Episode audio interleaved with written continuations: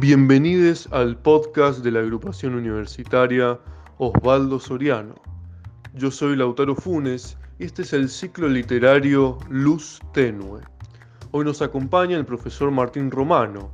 Desempeñó su labor docente, entre otros, en el Instituto de Educación Superior de Formación Docente y Técnica número 9002 Tomás Godoy Cruz en la carrera del profesorado de educación secundaria, en lengua y literatura en múltiples espacios curriculares de variada índole, tales como, por ejemplo, literatura española 1 y semántica. Mendocino, hoy radicado en España, nos envía desde allá sus palabras a través de la tecnología para compartir con todos ustedes. Ávido lector de la literatura nacional, se confiesa admirador entusiasta de la obra del excelente Osvaldo Soriano. Los dejo con sus palabras.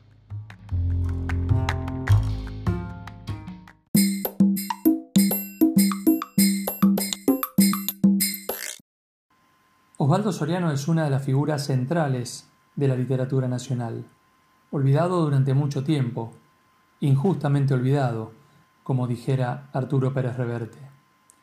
Por suerte, hace un tiempo esta tendencia viene revirtiéndose, para muestra esta agrupación. Y somos muchos los que venimos rescatando a Osvaldo Soriano del olvido, de la proscripción editorial y de la falta de lectura. Osvaldo Soriano oxigenó como nadie la literatura de este país, integrando la historia, la coyuntura político-existencial post-dictadura, post-primavera democrática y en plena era menemista.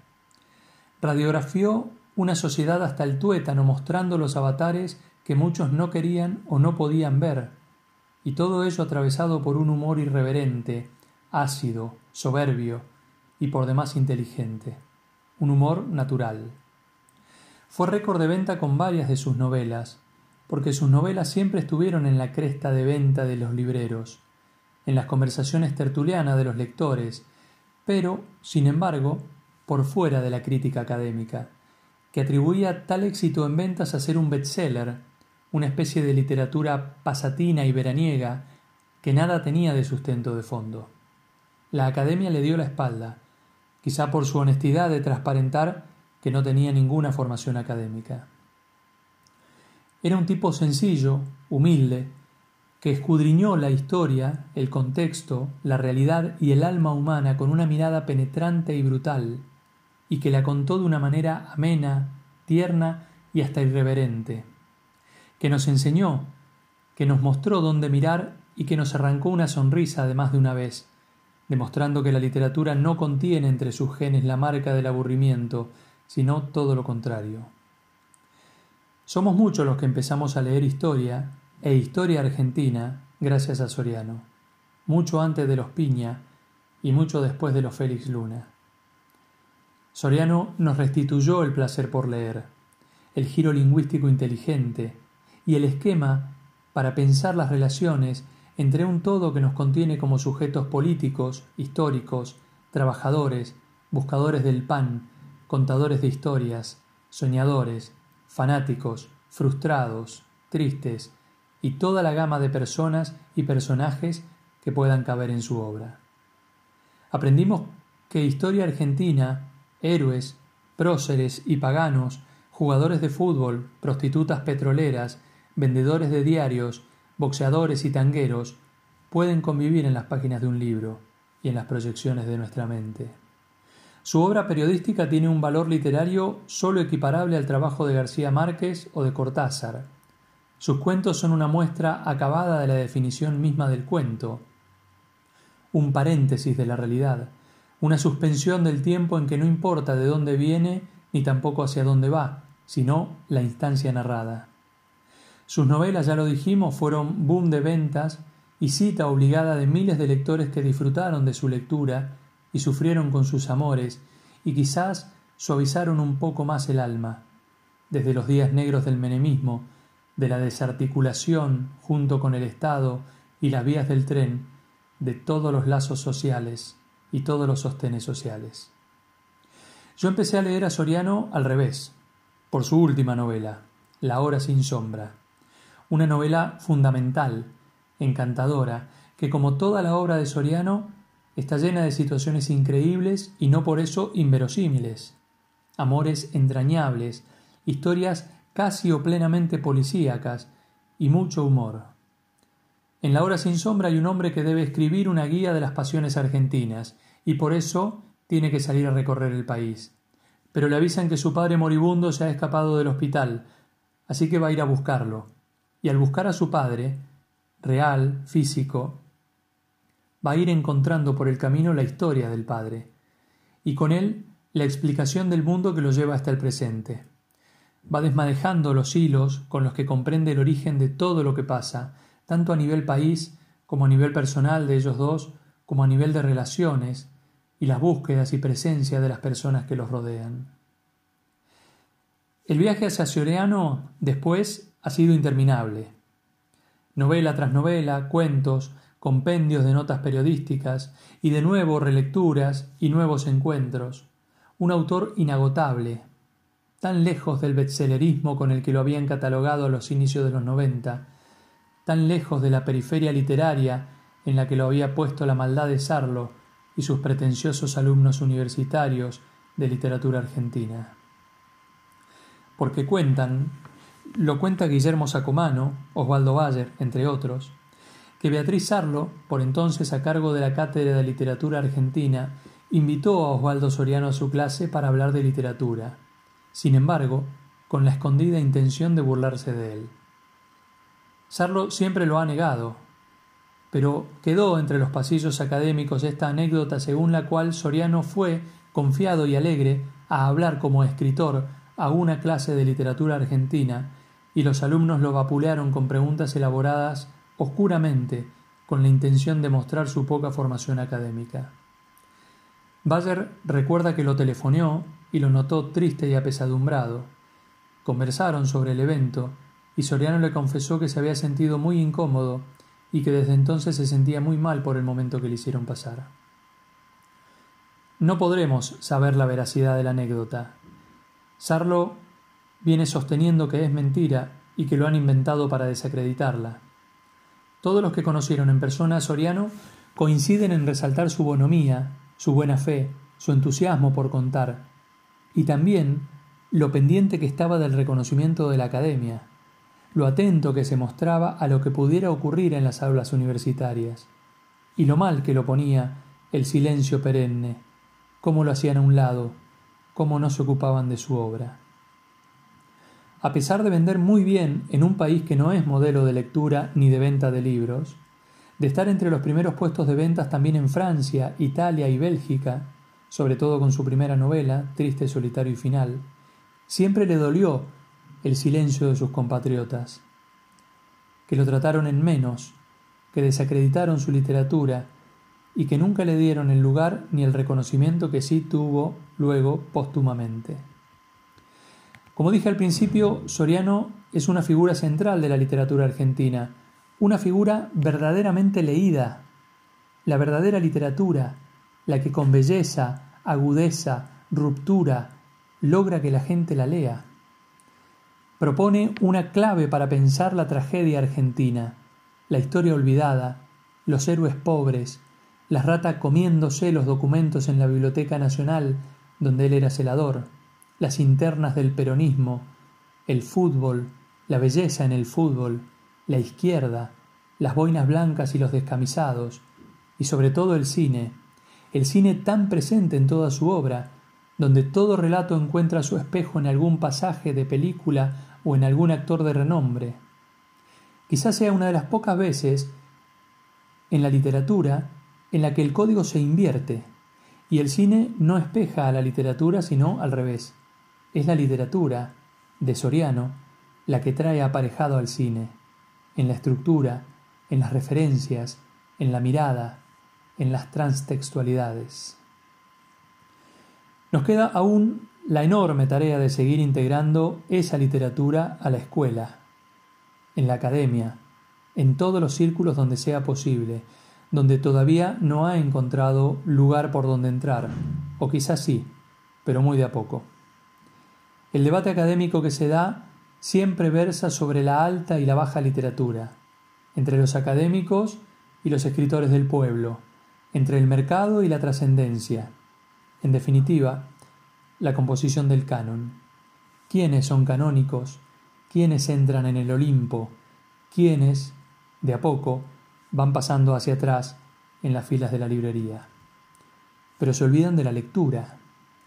La buena lectura es la que abre puertas, es la que invita a más lecturas, la que incomoda porque no la podemos ubicar, catalogar, comprender del todo, y nos deja esa sensación incómoda de estar perdiéndonos de algo, de que necesitamos saber más, de que tenemos que leer más, de que quien escribió eso había tenido acceso a una infinidad de lecturas y de saberes que nos gustaría compartir.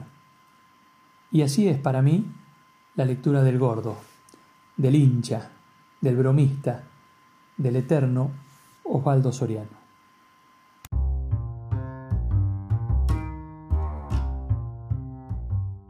Esto ha sido todo por hoy en este primer episodio del podcast de Luz Tenue, dedicado al escritor Osvaldo Soriano. Le agradecemos al profesor Martín Romano por su tiempo y a ustedes por escucharnos. La semana que viene nos acompañará el profesor Ramiro So, que nos hablará de la red antirred, anarquismo, tecnología y redes sociales no se lo pueden perder. Les esperamos por nuestras redes sociales para leer sus comentarios. En Instagram y Twitter nos encontrarás como arroba lasoriano uncuyo. En Facebook, buscanos como La Soriano, Conducción Cefil. Nos despedimos con la narración de un cuento de Osvaldo Soriano.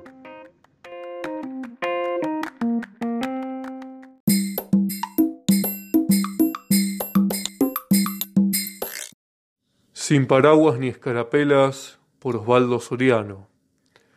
El 24 de mayo por la noche, el coronel Saavedra y el doctor Castelli atraviesan la Plaza de la Victoria bajo la lluvia, cubiertos con capotes militares. Van a jugarse el destino de medio continente después de tres siglos de dominación española. Uno quiere la independencia, el otro la revolución pero ninguna de las dos palabras será pronunciada esa noche. Luego de seis días de negociación, van a exigir la renuncia del español Cisneros.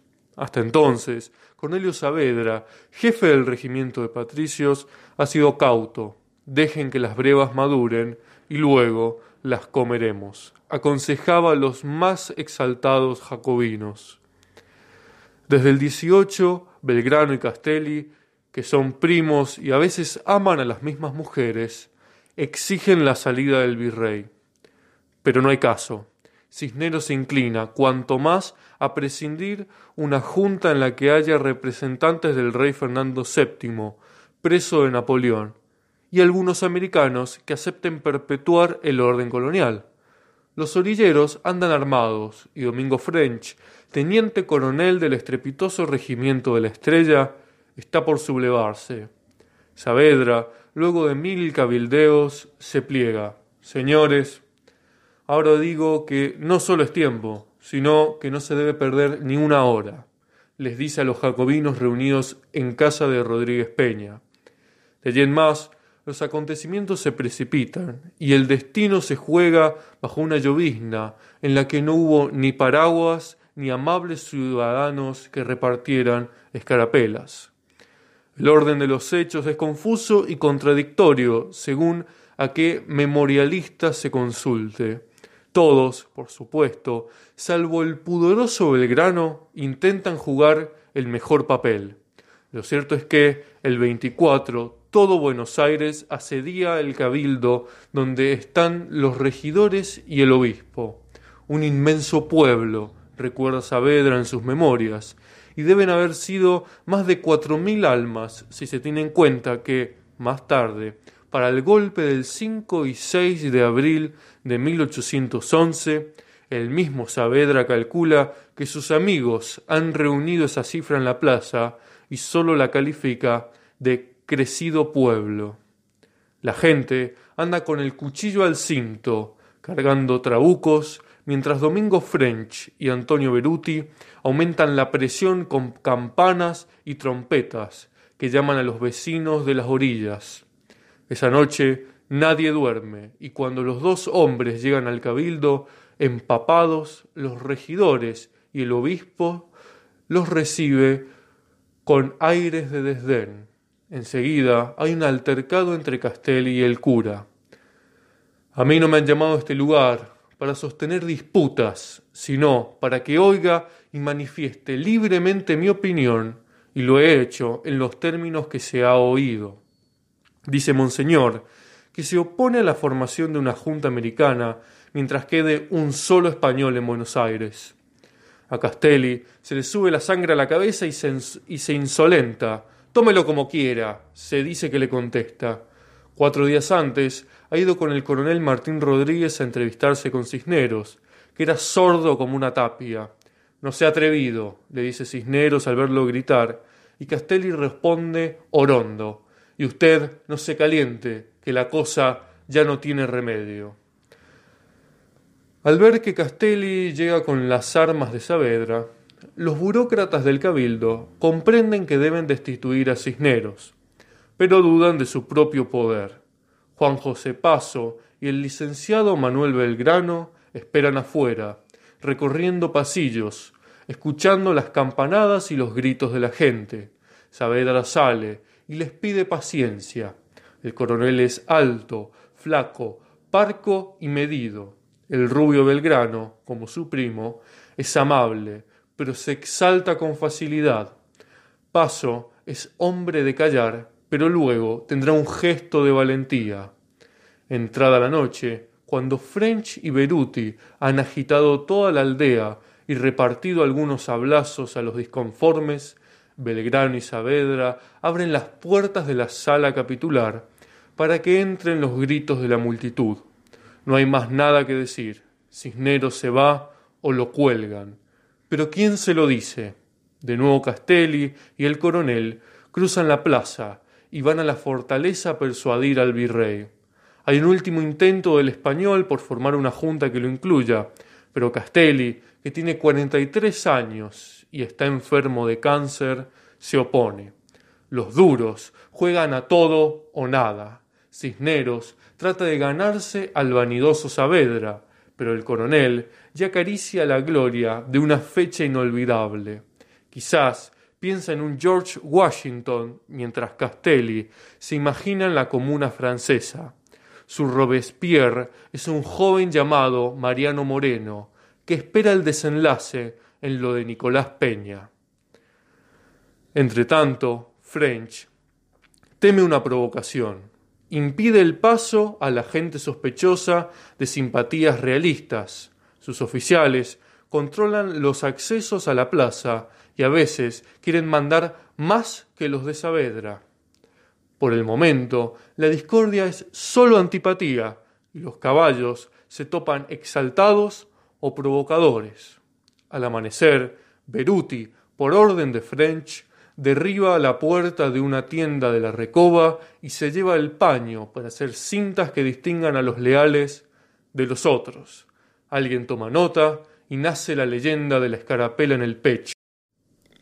Al amanecer, para guardar las formas, el cabildo considera la renuncia de Cisneros, pero la nueva junta de gobierno ya está formada. Escribe el catalán Domingo Mateu. Saavedra y Ascuénaga son la reserva reflexiva de las ideas y las instituciones que se habían formado para marchar con pulso en las transformaciones de la autognosia popular. Belgrano, Castelli y Paso eran monarquistas, pero querían otro gobierno que el español. Larrea no dejaba de ser comerciante y difería en que no se desprendía en todo evento de su origen, español. Demócratas, Alberti, Mateu y Moreno, los de labor incesante y práctica eran Castelli y Mateu, aquel impulsando y marchando a todas partes, y el último preparando y acopiando a toda costa vituallas y elementos bélicos para las empresas por tierra y agua. Alberti era el consejo sereno y abnegado, y Moreno el verbo irritante de la escuela. sin contemplación a cosas viejas, ni consideración a máscaras de hierro, de aquí arranca la antipatía originaria en la marcha de la junta entre Saavedra y él. Mateu exagera su importancia. Todos esos hombres han sido carlotistas y, salvo Saavedra, son amigos o defensores de los ingleses que en el momento aparecen a sus ojos como aliados contra España. El delirio y la compasión. La mañana del 25, cuando muchos se han ido a dormir y otros llegan a ver de qué se trata, el abogado Juan José Castelli sale al balcón del cabildo y, con el énfasis de un Saint Just, anuncia la hora de la libertad. La historiografía oficial no le hará un buen lugar en el rincón de los recuerdos. El discurso de Castelli es el de alguien que arroja los dados de la historia Aquellas jornadas debían ser un simple golpe de mano, pero la fuerza de esos hombres provoca una voltereta que sacudirá a todo el continente. Dice Saavedra, nosotros solos, sin precedente combinación con los pueblos del interior mandados por jefes españoles que tenían influjo decidido en ellos, nosotros solos, digo, tuvimos la gloria de emprender tan abultada obra. En el mismo Buenos Aires no faltaron quienes miraron con tedio nuestra empresa. Unos la creían inverificable por el poder de los españoles. Otros la graduaban de locura y delirio, de cabezas desorganizadas. Otros, en fin, y eran los más piadosos, nos miraban con compasión, no dudando que en breves días seríamos víctimas del poder y furor español. La audacia desata un mecanismo inmanejable. Saavedra es un patriota, no un revolucionario, pero no puede oponerse a la dinámica que se desata en esos días. El secretario Moreno, una zeta de la revolución, dirige sus actos y sus órdenes a forzar esa dinámica para destrozar el antiguo sistema. Habla latín, inglés y francés con facilidad. Ha leído y hace publicar a Rousseau conoce bien la Revolución Francesa y es posible que desde el comienzo se haya mimetizado con el fantasma de un Robespierre, que no acabará en la tragedia de Termidor. El ateo Castelli está a su izquierda, como French y el joven Monteagudo, que maneja el club de los chisperos. Todos ellos celebran en los templos del norte el culto de la La Mort est un sommelier eterne de Foxe y la ultraizquierda francesa usaron como bandera desde 1792.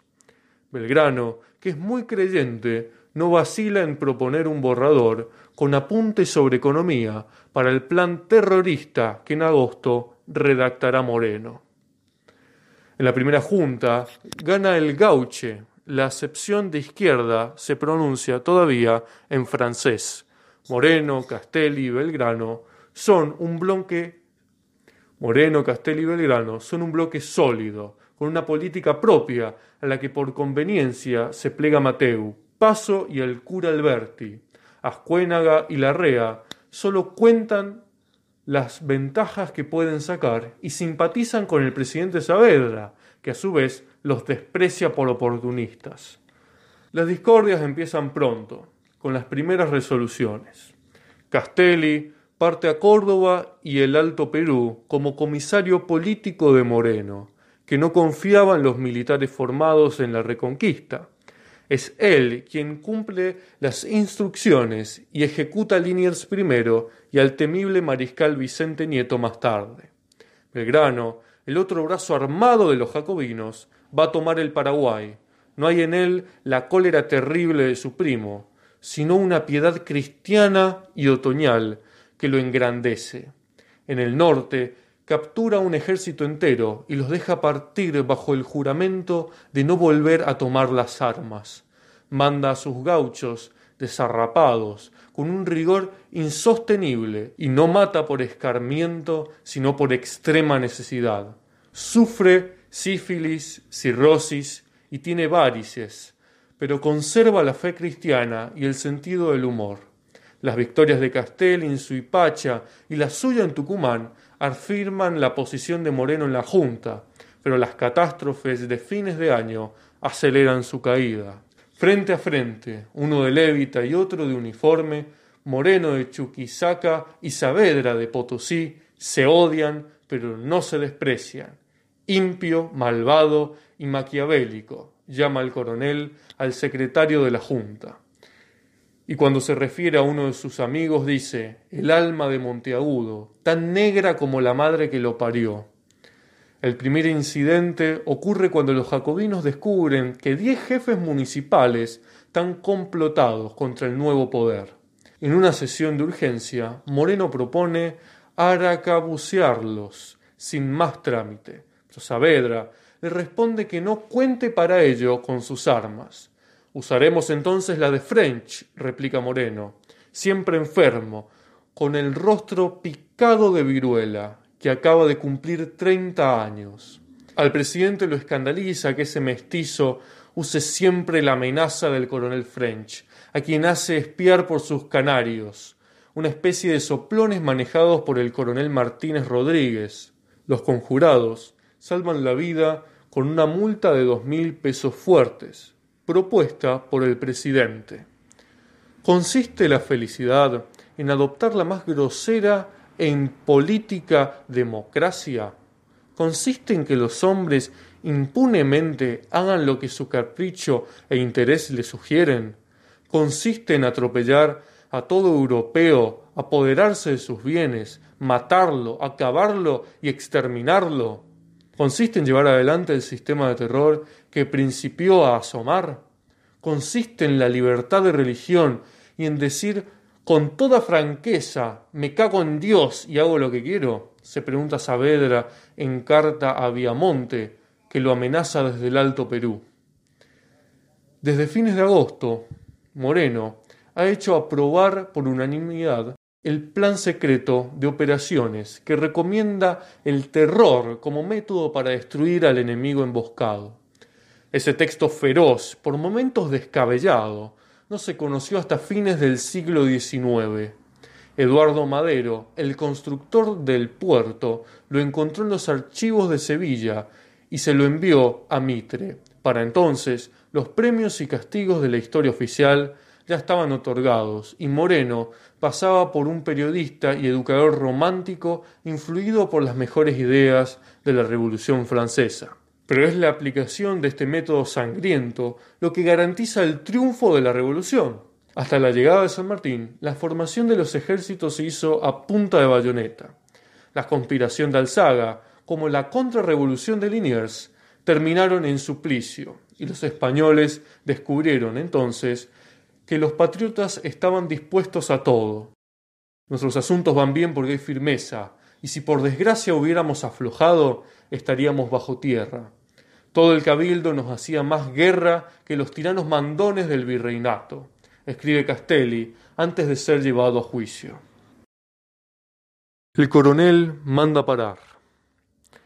A principios de diciembre, dos circunstancias banales sirven de pretexto a la ruptura entre Moreno y Saavedra, que será nefasta para la revolución. En la plaza de toros de Retiro, el presidente hace colocar sillas adornadas con cojinillos para él y su esposa. Cuando las ve Mateu, hace un escándalo y argumenta que ningún vocal merece distinción especial. Pocos días más tarde, el 6, el regimiento de patricios da una fiesta a la que asisten Saavedra y su mujer. En un momento, un oficial levanta una corona de azúcar y la obsequia a la esposa, que la entrega al presidente. Moreno se entera y esa misma noche escribe un decreto de suspensión de honores.